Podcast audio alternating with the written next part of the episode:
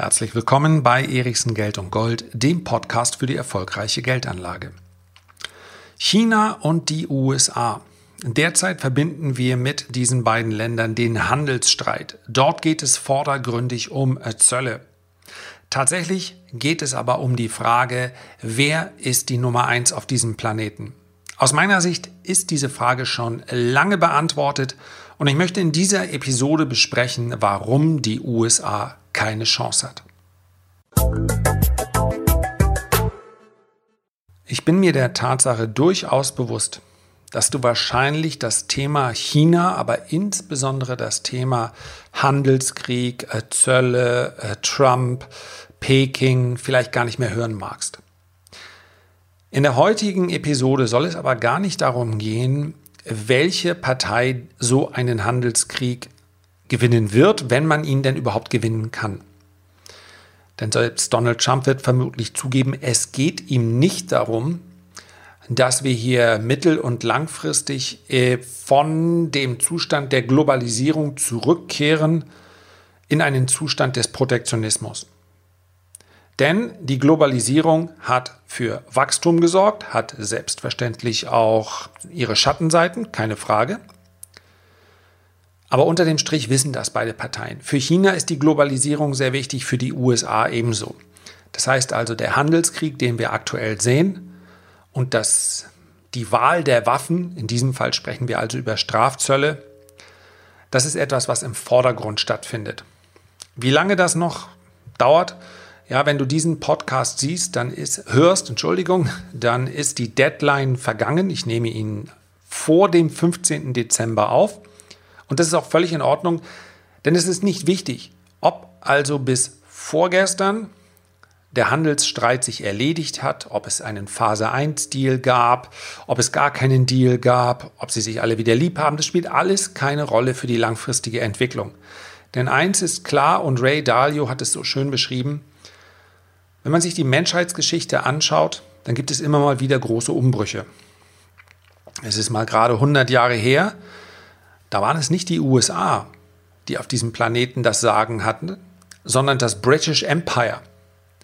Ja, ein Viertel der gesamten Landmasse auf dem Planeten und ebenso viel, eben solch ein großer Anteil der Bevölkerung waren äh, direkt unter britischer Flagge.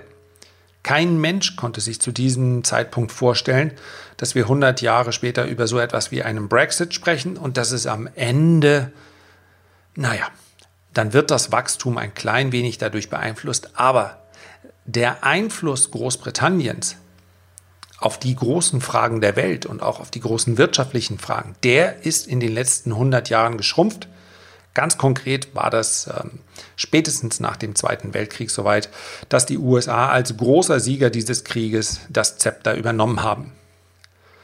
Und wenn man so will, dann ist ihre Regentschaft jetzt bereits in Gefahr und das geht relativ schnell und es gefällt ihnen nicht. Wir müssen, dürfen, und ich werde es auch ganz klar hier aussprechen, die Art und Weise, wie China in beinahe einem imperialistischen Stil sich momentan bewegt, insbesondere in Regionen, die in eine Abhängigkeit gegenüber China geraten, die ist moralisch fragwürdig.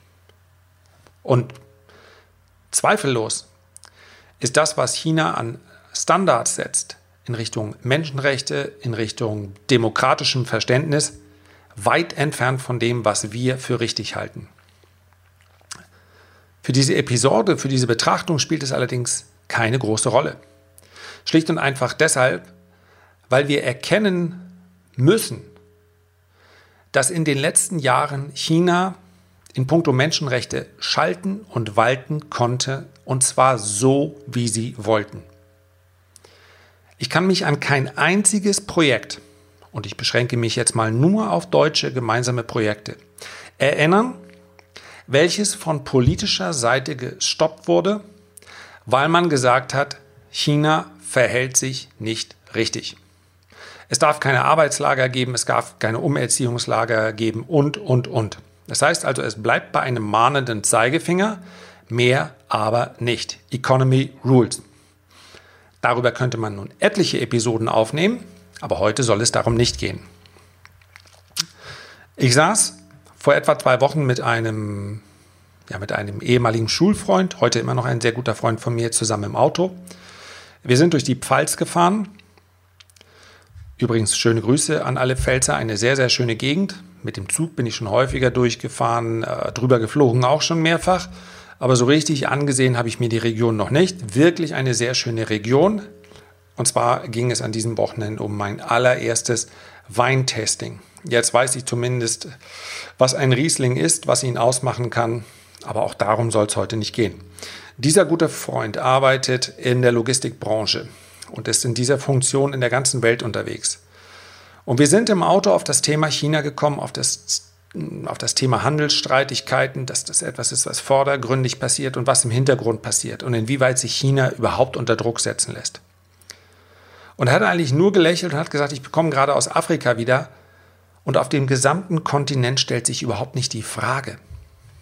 Es ging also ganz konkret um ein Projekt, hast du vielleicht schon mal von gehört, in Äthiopien. Ja, wenn wir an Äthiopien denken, dann denken wir zuerst mal nicht an Wirtschaft, aber dort findet Wirtschaft statt. Äthiopien ist ein ziemlich rohstoffreiches Land.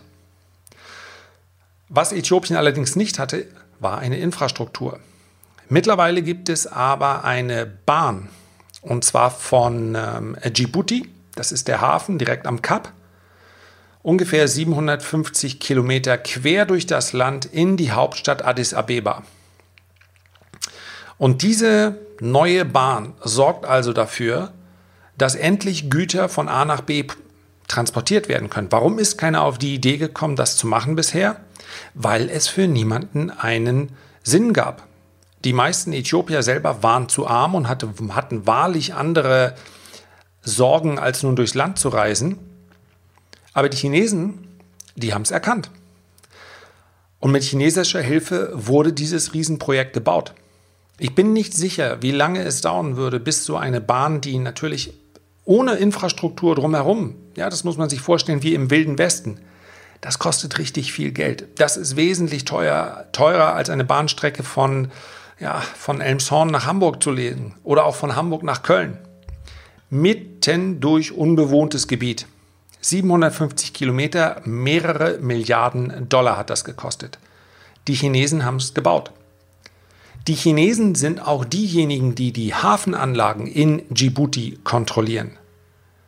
Und Äthiopien ist nur ein Beispiel von vielen. Wir kennen Afrika als Kontinent, der unter Hunger leidet, in dem es äh, diktatorische Verhältnisse gibt. Und das ist sicherlich auch der Fall aber sicherlich nicht als einen Kontinent des Reichtums. Mehr als zwei Drittel der gesamten Rohstoffvorkommen auf dieser Welt kommen allerdings aus Afrika. Und wenn wir über diese Rohstoffvorkommen sprechen, dann sind das natürlich Rohstoffvorkommen, die nicht nur alte, wir sprechen nicht über Kohle, wir sprechen teilweise über Minerale, über Erze, die wir noch über Jahrzehnte hinweg werden brauchen können, weil sie auch in der modernen Computertechnologie verwendet werden. Und diese sind bereits heute praktisch unabänderbar in der Hand von Chinesen. Praktisch jedes Infrastrukturprojekt auf diesen Kontinenten wurde von Chinesen finanziert. Teilweise, und ich habe ja gesagt, das ist ein schmaler Grad, teilweise auch indirekt. Das heißt also, China hat in den, und das hat begonnen in den 60er, 70er Jahren, China hat enorm viele Kredite ins Ausland gegeben. Hier muss man ganz klar sagen, dass es natürlich für ein Land mit nur einer Partei wesentlich einfacher ist, so einen langfristigen Plan zu verfolgen. Wer sollte aus der Privatwirtschaft auf die Idee kommen, Kredite an ein Land zu vergeben, in dem es vielleicht noch ein oder zwei Jahrzehnte dauern wird, bis dann aus dieser Infrastruktur mal ein nennenswerter Ertrag entsteht? Das macht kaum eine privatwirtschaftliche Unternehmung. China hat das gemacht.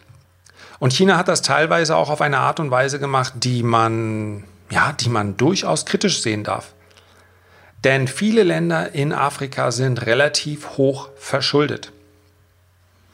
Das heißt also, China ist hingegangen, hat Kredite an diese hochverschuldeten Staaten gegeben Und diese Kredite konnten sehr, sehr häufig nicht zurückbezahlt werden. Was hat China als Sicherheit für die Kredite akzeptiert? Häfen, Flughäfen. Äh, wir sprechen auch über den Hafen in Äthiopien, also über Djibouti. Das waren die Sicherheiten. Und so ist China an die Infrastruktur gekommen, die sie selber finanziert hat. China hat in Afrika mehrere Häfen in ihrem Portfolio, die sie nun für Jahrzehnte betreiben kann, bis in irgendeiner Form dann langsam der Staat einen Anteil wieder zurückgeführt bekommt. Das sind Pläne, die teilweise über mehrere Jahrzehnte hinweg laufen.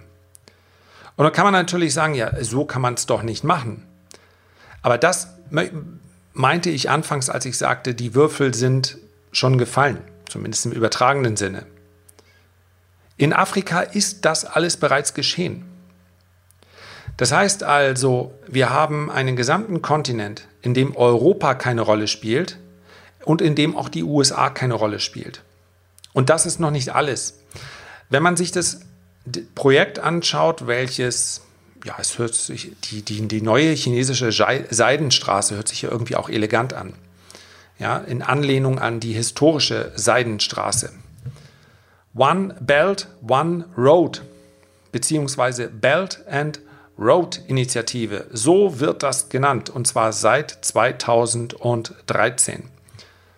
Ganz trocken kann man festhalten, es geht um den Auf- und den Ausbau interkontinentaler Handels- und Infrastrukturnetze zwischen der Volksrepublik China und über 60 weiteren Ländern in Afrika, Asien und Europa. Es gibt sechs sogenannte Korridore. Bangladesch, Indien, Myanmar, indochinesische Halbinsel, Mongolei, Russland, Pakistan, Zentralasien, Westasien, Europa. Wenn du jetzt dich fragst, was bleibt denn eigentlich dann noch davon übrig? Also, welcher Teil gehört denn nicht zu dieser chinesischen, dieser neuen chinesischen Seidenstraße? Ja, tatsächlich bleiben da nur Australien, die USA und das war's. Ja, in Deutschland, durch Deutschland führt diese Seidenstraße natürlich nicht, durch einige Länder äh, Nordskandinaviens wie Norwegen, äh, Schweden auch nicht, nördlich davon äh, durchaus. Aber wenn man sich sonst diese Seidenstraße anschaut, dann ist die Welt damit umsponnen. Und das ist ein Einfluss bzw. ein Infrastrukturnetzwerk, dem die USA überhaupt nichts entgegenzustellen hat. Die USA konzentrieren sich auf die USA. Die USA sind außerhalb der USA vertreten im Nahen Osten, eine Region, die für die USA immer schon aus geostrategischer Sicht, insbesondere aus Zeiten, als die USA noch Netto-Importeur von Öl waren, von Belang war. Aber das hat sich verändert. Das heißt, die heutige Episode, jetzt muss ich selber nachschauen, ich meine, ich habe sie genannt, genau, Weltmacht China, warum die USA keine Chance hat. Und ich habe bewusst kein Fragezeichen dahinter gestellt, weil die Projekte, die China dort aufbaut, zu großen Teilen bisher Geld kosten und der Ertrag erst kommen wird. Weil diese Projekte rein zahlenmäßig die amerikanische Volkswirtschaft in einem solchen Umfang übersteigen, dass ich kein Fragezeichen für diesen Satz brauche. China ist die neue Weltmacht. Und ob es nun 5 oder 10 oder 15 oder 20 oder 25 Jahre dauert, bis sich das auch im Kräfteverhältnis auf diesem Planeten, auch im militärischen Kräfteverhältnis, dann deutlich zeigt, das kann ich nicht sagen. Also man sollte die USA nicht zu früh abschreiben, zumal sie einen enorm starken Binnenmarkt haben. Das heißt also, der amerikanische Konsument ist im Durchschnitt vermögend. Ja, hier im Podcast auch schon beschrieben, dass der Durchschnittsamerikaner relativ wenig hat. Wenn wir uns das in der Praxis ansehen, ja, sehr, sehr viele Menschen, die von dem wirtschaftlichen Aufschwung nicht profitiert haben. Aber dadurch, dass es eben eine eine kleine Schicht von Superreichen und von Supervermögenden geht, gibt, wird es noch eine ganze Zeit lang dauern, bis die USA ihre Vormachtstellung verlieren. Und es geht in diesem Podcast auch nicht so sehr darum, um die Frage, wann das passiert oder unter welchem Präsidenten. Es geht mir mehr um die Feststellung, dass ein Anleger China nicht einfach abschreiben darf mit den Worten, ja, bei denen sind die Statistiken sowieso alle gefälscht. Wer mit offenen Augen durch die Welt fährt, die, der wird erkennen, dass die äh, Großmacht China schon lange eine Weltmacht ist. Und der Aufbau dieses Netzwerkes, dieser neuen Seidenstraße und auch der vielen, vielen Infrastrukturprojekte, der kostet Geld und China ist hoch verschuldet. Allerdings ist China bereits heute ganz anders als, ein, als alle anderen Schwellenländer schon in einer Verhandlungsposition, dass niemand China in der Art unter Druck setzt, dass sie sagen, entweder du zahlst jetzt deine Schulden zurück oder wir investieren nicht mehr. Es ist nicht die Frage, ob jemand heute mit China paktiert. Wenn das nämlich jemand von vornherein ausschließt, aus welchen Gründen auch immer. Und deswegen ist leider auch ja, Politik immer mal eine Grauzone. Das heißt also, wenn ich in der Zeitung lese, wie teilweise in China mit Andersdenkenden umgegangen wird, dann macht mich das genauso sauer wie dich. Wenn ich aber auf der anderen Seite dann deutschen Politikern sage, jetzt erzähl aber mal den Chinesen, was sie anders machen sollen, dann gucken die wahrscheinlich auch müde lächelnd und sagen, hm, okay, bist du denn bereit, dass wir in absehbarer Zeit dann jeden vierten oder fünften Job nicht mehr haben, weil wir nicht mit China kooperieren wollen? Also, da ist die Welt wirklich eine, ja, kein Ort, an dem man klare Grenzen ziehen kann. Das soll es auch für heute zu diesem Thema gewesen sein. Einfach mal die Augen offen halten, wenn es neue Struktur, Infrastruktur, Projekte gibt. Es geht mir gar nicht, und das ist mir auch ganz wichtig, es geht mir hierbei nicht um das Bashing der USA und schon gar nicht von Deutschland. Warum? Muss ich nicht machen. Der Rest der Welt sieht schon, was wir mit unserem Berliner Flughafen machen und wie lange die Chinesen bauen, um einen neuen Flug brauchen, um einen neuen Flughafen in Peking hinzustellen. Ja, da kann man natürlich nur verstehen zur Erde gucken und sagen, okay, wir versuchen es beim nächsten Mal besser. Aber selbstverständlich sind wir noch in einer wirtschaftlich starken Position. Aber um nochmal ganz kurz auf die Anlage zu sprechen, sprechen zu kommen, wer langfristig in Unternehmen investiert, der darf das Thema China einfach nicht ignorieren. Ein anderes Thema wird übrigens in der nächsten Woche, nein, in dieser Woche, in zwei Tagen, Russland sein. Russland, ja, das heißt ja häufig größte Land der Welt, China, ja, meisten Einwohner, ja, aber das größte Land flächenmäßig ist Russland. Und in dieser Woche müssen wir einfach über Schwellenländer sprechen, einfach weil es auch interessant ist. Also am besten Podcast abonnieren, und dann war es das für, den, für heute zu dem äh, Thema äh, China, Weltmacht China, warum die USA keine Chance hat. Herzlichen Dank für deine Aufmerksamkeit. Wie bereits erläutert, geht es in der nächsten Episode um Russland, um drei Aktien, die vom Aufschwung in Russland profitieren könnten. Ich werde ganz konkret Namen, Zahlen und Fakten nennen. Wenn du diese Episode nicht verpassen möchtest, dann abonniere am besten den Podcast. Bis dahin sende ich dir ganz herzliche Grüße, dein Lars.